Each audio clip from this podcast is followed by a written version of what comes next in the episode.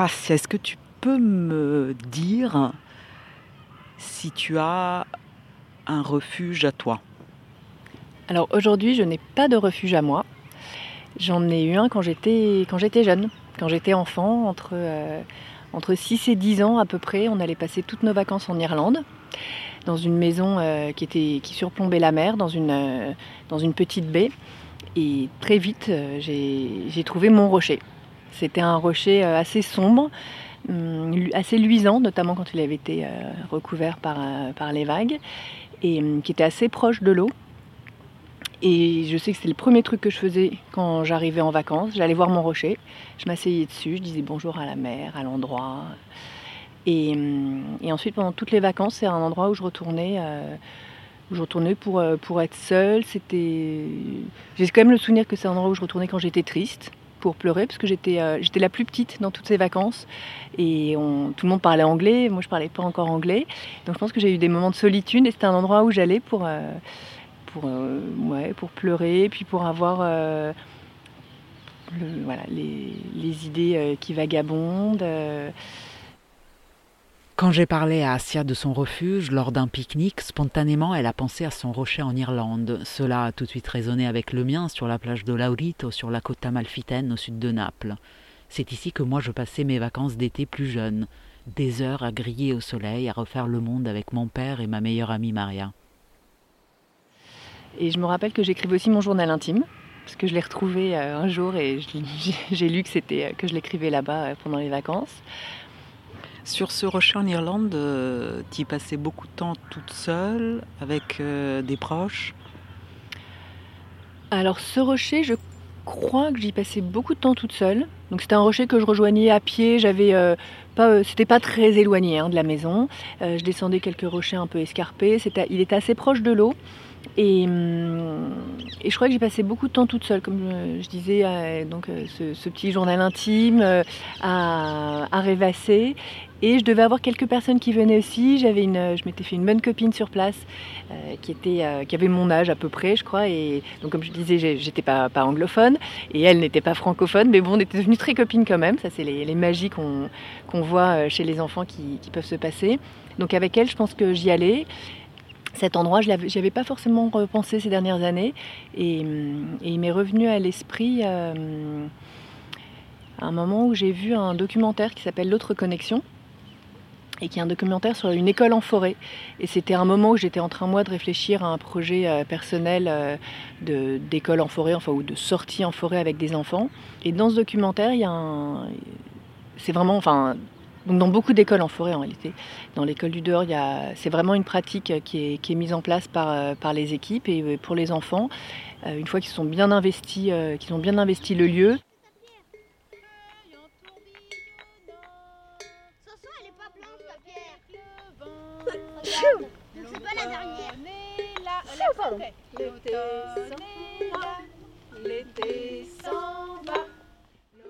Le rocher d'Assia en Irlande refait surface. Son projet d'un temps en immersion en pleine nature voit le jour. Chacun va se trouver son site spot, sa place médecine, qui est donc ce que toi tu rappelles ton refuge. Euh, qui est euh, pendant le temps de, la, de la, scolarité, les, jours d'école. Et euh, voilà, ça peut être au pied d'un arbre, ça peut être un rocher, enfin, chacun vraiment peut trouver le sien. il y en a un, c'est des débuts de grotte. Et c'était drôle parce que vraiment tout à coup j'ai eu un flash, ça a résonné, j'ai revu mon rocher, je me suis dit c'est drôle ouais. Euh, les enfants, rappel de règles de sécurité parce que ça voit qu'il y en a qui les, qui les ont oubliées. C'est quoi la première règle, la règle la plus importante de sécurité dans les transports en commun? Ne pas faire n'importe quoi. Ça c'est un peu vague, une très précise. On, reste en groupe. On reste en groupe. Ouais, on reste en groupe. Spontanément, enfant, j'avais la même chose. Hum, et, j'ai vraiment envie d'offrir ça aux enfants euh, dans les, dans les sorties que, je propose. Ça fait, je me suis dit, j'ai vraiment envie de réintroduire ça, de, sans doute que beaucoup d'enfants comme moi l'ont eu spontanément, mais que là aussi, dans, des moments d'immersion en nature, ils puissent euh, avoir un endroit qui s'approprie où ils se sentent bien. Bonjour la forêt. Bonjour la forêt. Bonjour la forêt. Ah bah, c'est vrai que dans une vie très urbaine, euh, on vit à Paris, j'ai pas trouvé un refuge. Hmm, j'ai un, J'ai un endroit que j'ai développé qui est, un- qui est le bord de ma fenêtre où je me fais pas vraiment une petite méditation, mais quelque chose qui s'approche à la méditation et où je regarde, il y, a deux très beaux érables qui poussent en face de la maison et euh, j'ai retrouvé le goût, j'apprécie de, les voir euh, au fil des saisons, de, voir les feuilles qui tombent à l'automne, euh, les bourgeons au printemps, et, euh, enfin les nouvelles feuilles au printemps. Et donc ça, c'est un, un refuge au sein de ma maison que j'ai un tout petit peu recréé. Et, hum, ce refuge de quand j'étais enfant, euh, En tout cas, il y a un lien avec la nature. Ouais, il y a le lien avec la nature, qui est donc le lien avec l'eau. J'ai clairement deux éléments. hein. L'eau, j'ai aussi fait beaucoup de bateaux ensuite quand j'étais plus grande. euh, donc la, mer est, super importante. Et aujourd'hui, elle s'est transformée. Donc ce lien se transforme avec un lien avec la forêt, euh, où je retrouve exactement les mêmes sensations, cette euh, confrontation avec les éléments puissants. Euh, les, voilà, un- quelque chose qui a lien aussi à la, à la survie. Et qu'est-ce que tu ressens quand tu es en contact avec ces éléments? Bah, de l'humilité. J'aime bien quand nous humains on se sent euh, humbles face à la, ouais, aux puissances euh, naturelles. En forêt, je me sens peut-être plus accueillie qu'au bord de la mer. Euh, la mer, il y a un côté un peu plus violent aussi, euh, plus risqué. Je ressens plus le risque euh, parfois en face de la mer. Et, hum, et dans la forêt, il y, a, bah, la vie qui grouille. Il y a, la vie animale, il y a la vie végétale euh, qui, est, euh, qui est omniprésente et, euh, et qui, ouais, à nouveau nous fait sentir humbles et nous fait sentir, enfin me fait sentir de plus en plus aussi à l'intérieur de, de ce monde-là, de ce monde vivant sauvage.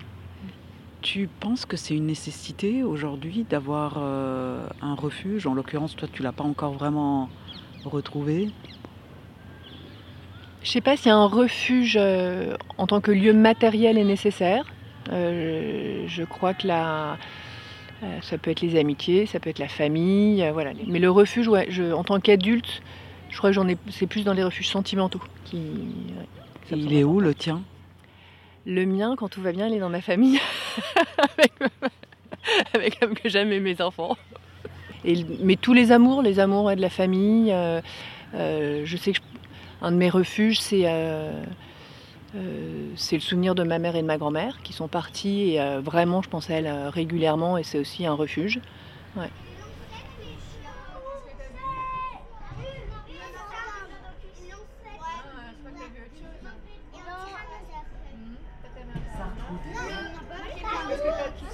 quand même dormi dans un endroit un peu spécial cette week-end.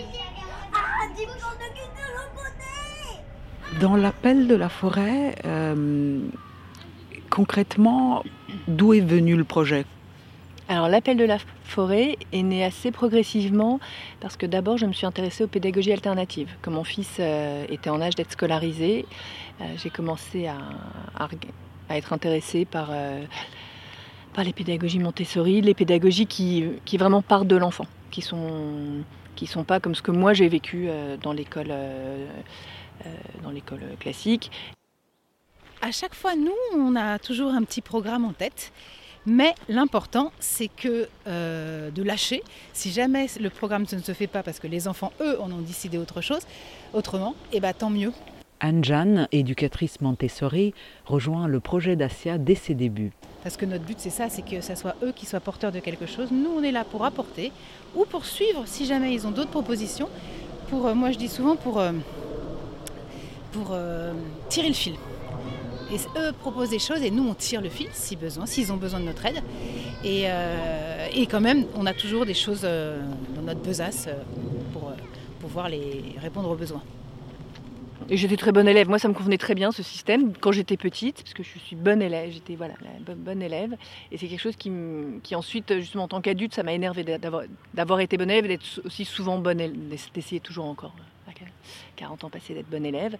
Et quand je lisais des, voilà, des livres sur les pédagogies alternatives, je voyais que justement ce qu'on enseigne aux enfants dans ces écoles-là, c'est avoir confiance en eux, c'est être force de proposition, être autonome. Et je me disais, c'est génial, c'est ça qu'il faut enseigner aux enfants aujourd'hui. Sont fait un fauteuil Trop beau avec une écorce de euh, bouleau et un bout de souche va. L'écorce de bouleau, c'est le coussin. En plus, on a abordé le sujet que le boulot avant, c'était avec ça qu'on faisait des chaussures, des sacs. avant, avant, il y a longtemps. Donc eux, bah, ils ont fait un fauteuil. Ils sont appropriés euh, l'histoire. Au fil de ces recherches, je suis tombée sur les écoles en forêt au Danemark, enfin dans les pays nordiques. Et là, je me suis dit, waouh, c'est une, évidence, surtout pour les maternelles, c'est une évidence. Les enfants, en fait, ne devraient être que en nature toute la journée et, n'apprendre que par ça. Parce que de toute façon, en maternelle, ce qu'on apprend, c'est euh, la motricité fine, c'est euh, la socialisation, c'est euh, c'est le début, c'est la, numération simple. Et tout ça, on le fait extrêmement, on le fait parfaitement en extérieur, à, compter des bâtons, à, apprendre à former les lettres dans, le sable. bah, hum, je suis en train de faire de l'argile pour hum, décorer. Qu'est-ce que t'aimes dans cette activité? C'est qu'on doit essayer de coller des choses. Donc là, tu les colles Oui. sur le tronc de l'arbre. Et t'aimes bien toucher la terre? Ouais. Qu'est-ce que t'aimes quand tu touches la terre?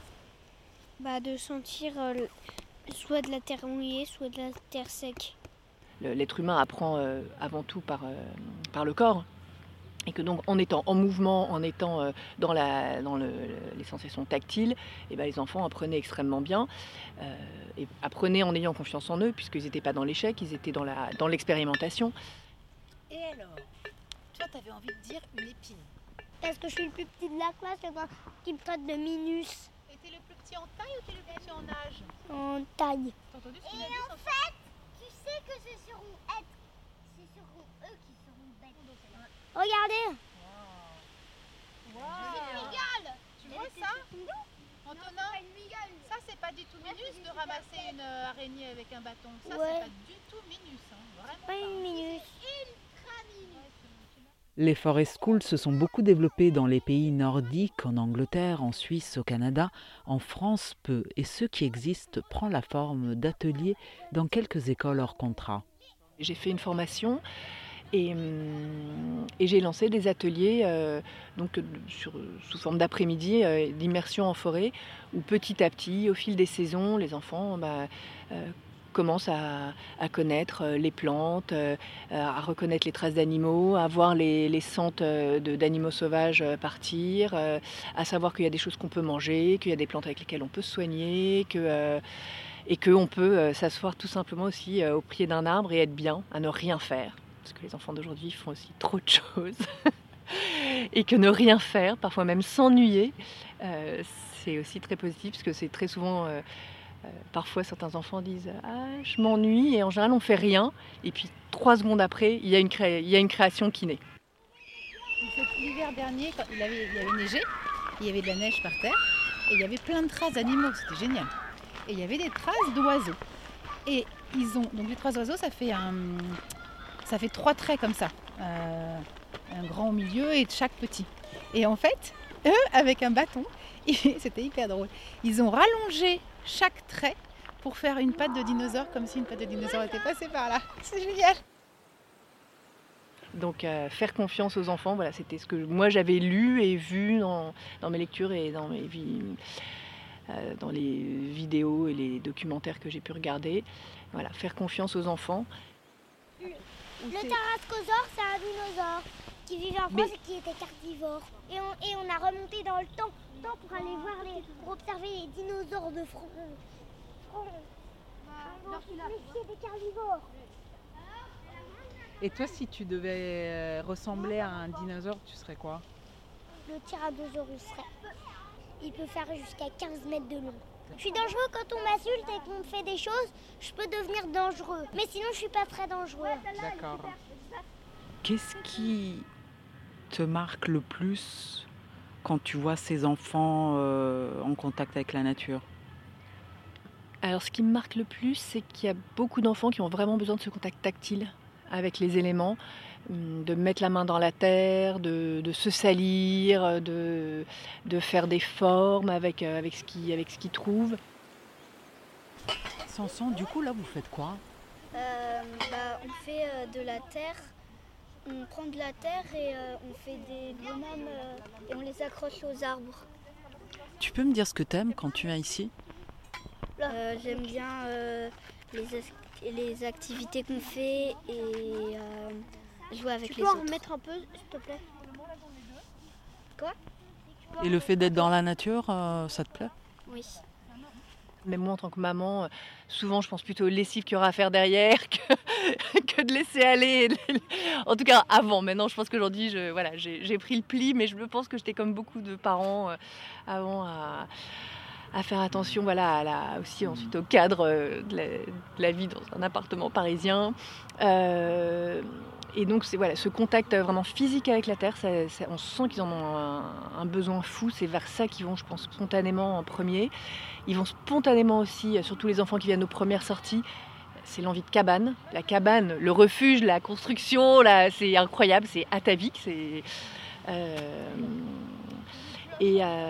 et de voir comment certains peuvent se, se lancer dans des, ou des petites constructions ou des, euh, des, des montages de nœuds un peu compliqués pour se faire une petite porte pour- et où ils peuvent y passer vraiment beaucoup de temps alors que beaucoup d'enseignants et d'éducateurs disent c'est compliqué de garder l'attention des enfants plus de 5 minutes, plus de 10 minutes. Parce que donc moi je, suis, je m'adresse aux enfants de 6-10 ans. Euh, là vraiment on les voit, ils peuvent passer une après, presque une après-midi entière à, à partir du moment où c'est eux qui ont décidé de leur activité, de euh, comment la mener, s'ils sont concentrés. Donc c'est dans, la pédagogie qu'on applique, justement, c'est ce qu'on appelle le flow, suivre le flow des enfants. Euh, quand ils sont là-dedans, euh, en effet, tu, peux ne, pas les arrêter pendant longtemps. Vous faites un petit peu plus haut que d'habitude. hein. Je vais voir où vous vous mettez, mais vous avez le droit de vous éloigner un petit peu. Vous mettez au pied d'un arbre et toi tu cherches au pied de la montée si tu trouves des fossiles.